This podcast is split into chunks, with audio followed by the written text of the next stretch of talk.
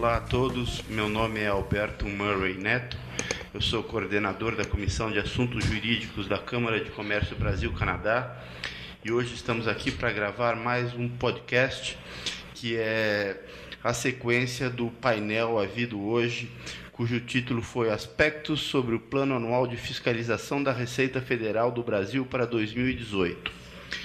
Nós temos aqui os integrantes da mesa que vão fazer um sumário do que foi debatido hoje na Câmara. Temos o Dr. Carlos Yacia, Ednilson Apolinário, Ana Cláudia Utumi e Rodrigo Anegues. Eu vou passar a palavra a eles e eles vão eh, explanar o que foi com muita propriedade debatido hoje aqui na Câmara de Comércio Brasil-Canadá. Por favor, Carlos. É, obrigado, Alberto. Muito bom dia. É, tivemos hoje esse evento aqui na Câmara de Comércio Brasil-Canadá e eu atuei, na verdade, como o moderador do evento e tive três colegas que fizeram as suas apresentações. É, vou mencionar rapidamente os assuntos tratados é, na ordem que aconteceu é, hoje no evento, há pouco. É, o Ednilson Apolinário fez um overview sobre estudos da Receita Federal quanto a resultados de é, fiscalizações ao longo dos anos e a projeção para o ano de 2018.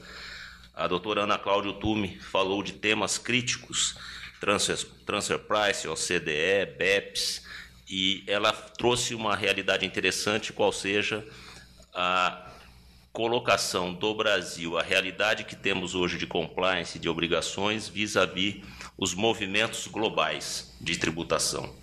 E por último, Rodrigo Anegues, que falou das obrigações acessórias, particularmente não só, mas focadamente em imposto de renda e contribuição social, falou de ECF e ECD. É, eu vou passar a palavra primeiramente para a doutora Ana Cláudia, que foi a segunda a falar no evento, mas ela tem uma questão de agenda, para que ela coloque um pouco rapidamente é, o conteúdo da apresentação hora feita. Ana. Muito obrigada, Carlos. Muito obrigada, Alberto. É um prazer estar aqui na Câmara. Uh, hoje, os temas prioritários que eu elegi para comentar em relação às fiscalizações federais, o primeiro deles foi a transparência fiscal internacional, todo o movimento que a Receita Federal está participando ativamente de maior integração e maior comunicação entre as fiscalizações, com troca de informações automáticas, informações no campo financeiro, mas uma série de possibilidades de cooperações aí em fiscalizações uh, conjuntas, demandas aí de uh, informações eh, diversas para, para mais de 115 países que são signatários do acordo multilateral para troca de informações e cooperação em matéria tributária.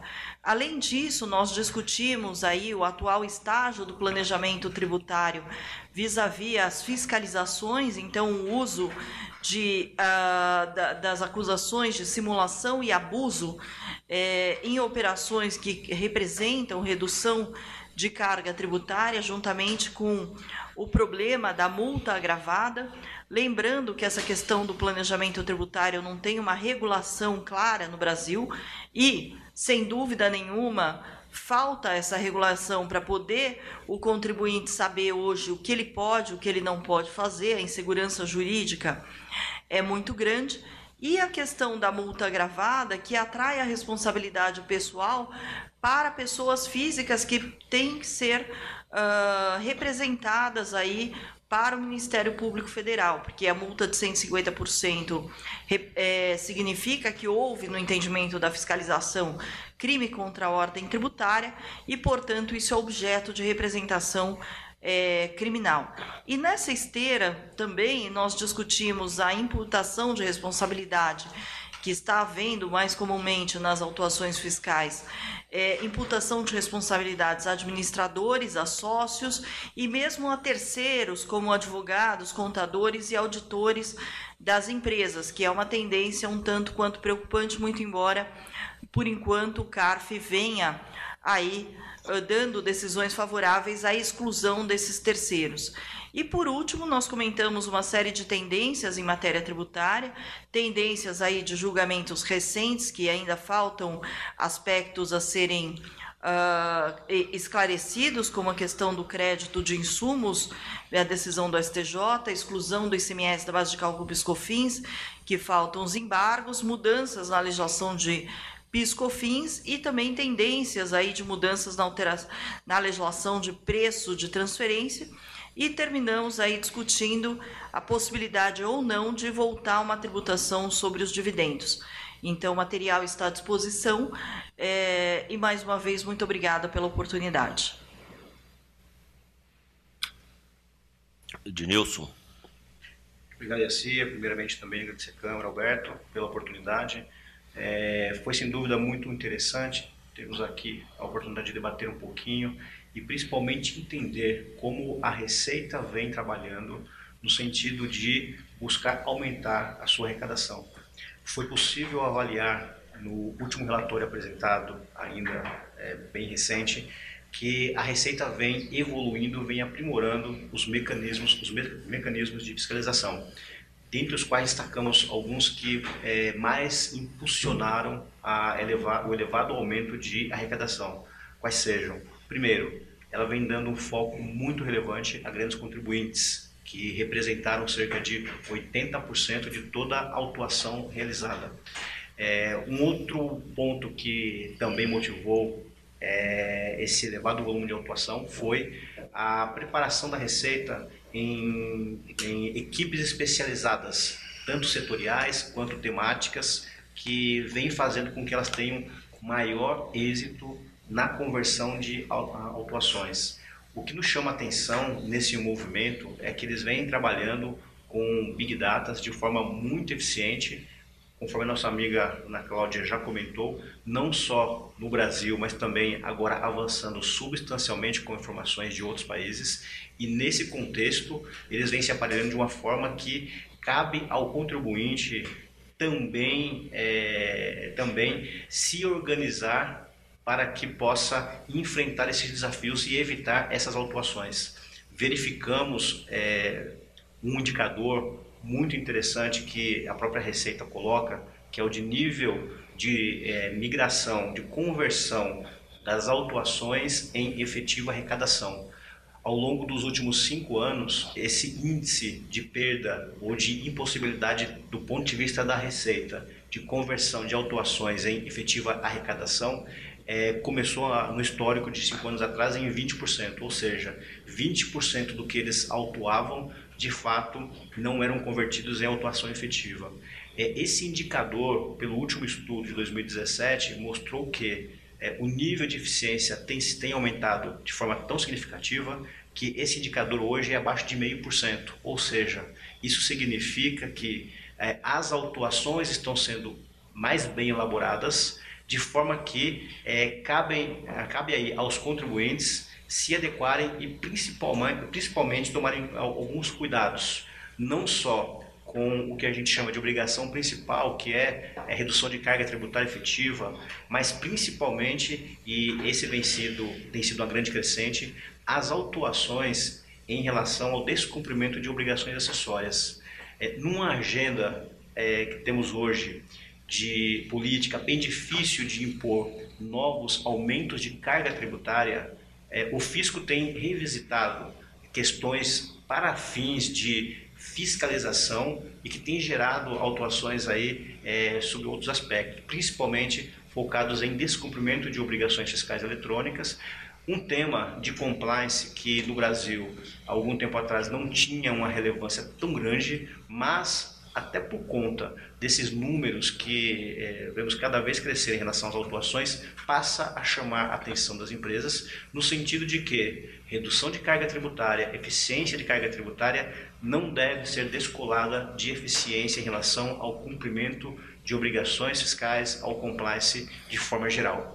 Nesse sentido, fica o alerta e cabem às empresas realmente fazerem um trabalho proativo no sentido de antecipar e evitar esses níveis de autuações que têm sido cada vez mais relevantes. As metas de, de as metas de é, é, arrecadação decorrente de autuações para este ano de 2018 gira em torno de 150 bilhões, ou seja, o fisco já estima para esse ano que haverá uma ineficiência ou um tratamento tributário inadequado ou abusivo sobre a perspectiva do fisco em torno de 150 bi. No ano passado, a meta era mais ou menos essa, só que a arrecadação foi em torno de 210 bilhões, ou seja, mesmo as estimativas de arrecadação do fisco é, relativas a autuações, é, ele vem é, se superando. Então fica o grande alerta no sentido das empresas, de forma geral, atuarem preventivamente. Agora, Rodrigo vai falar sobre as obrigações acessórias e eu, eu bem me lembro que uma delas importante tem que ser cumprida agora no fim de maio, né, Rodrigo? Perfeito, e assim, primeiramente gostaria de agradecer a oportunidade à Câmara de Comércio Brasil-Canadá, na figura dos seus diretores Alberto, Carlos e Acia, e desejar um bom dia a todos os ouvintes. É, com o plano de fiscalização anual publicado pela Receita Federal, ficou evidente no tocante às obrigações acessórias que o foco das maiores autuações já realizadas é, substancialmente foram através da declaração do imposto de renda, denominada SF, que é a escrituração contábil fiscal, e a partir dela há um reflexo muito grande com a contabilidade da empresa que está representada em uma obrigação acessória denominada SCD, que é a escrituração contábil digital. O fisco ele tem tido muito êxito diante da fala dos outros colegas de ter se modernizado de forma vultosa, onde consegue diagnosticar problemas é, através das declarações acessórias e tornando muito rápido e objetivo tais é, materialização desses autos. É, então fica a dica a todos os ouvintes que agora em maio há o cumprimento da entrega da ECD, que é a contabilidade da empresa, e lá tem alguns principais é, tem algumas mudanças para este ano que é necessário todas as empresas é, tomarem cuidado e observar, estruturarem um, um comitê de obrigações acessórias para discutir o conteúdo dessas informações que vão ser prestadas para o fisco. Né? Entre elas está a instituição do bloco K da ECD, que é um, um, bloco onde trata todos os registros de conglomerados econômicos e, e em seguida o desafio das empresas será enviar a declaração de imposto de renda, que, que será em junho. Essa declaração de imposto de renda para este ano tem algumas modificações substanciais e bastante significativas, como a consolidação da implementação do bloco W, que, como os demais colegas falaram, o Brasil tenta entrar na ECDE e, e busca a uniformização de processos de preços de transferência e o bloco W ele trata especificamente da demonstração da declaração do country by country, que é a declaração país a país. Então, é, é, somando a isso, a declaração de imposto de renda tem um, um, um novo registro que trata de todas as declarações de movimentações financeiras com o exterior, chamado DEREX, que é o bloco V. Então fica a dica que nesse momento de, do mês de maio, as empresas têm que ter toda a atenção para saber exatamente o que está sendo enviado para a Receita Federal, né, sob pena de ter discussões futuras sobre as informações constantes nesses arquivos. Bom, é, antes de passar a palavra final ao Alberto, que está coordenando esse podcast, é, talvez é, salientar que as apresentações utilizadas durante o evento, que são bem mais longas do que essa fala rápida e resumida aqui nossa, estarão disponíveis no próprio site da Câmara de Comércio Brasil-Canadá e tem bastante assunto interessante é, nesse material, tanto no que toca a esses dois últimos falados e também da doutora Ana Cláudia. Então, muito obrigado. A Câmara agradece pela presença de vocês na apresentação, no seminário e agora no podcast. E convida também a todos os ouvintes que fiquem atentos aos próximos eventos da Comissão de Assuntos Jurídicos. Muito obrigado a todos.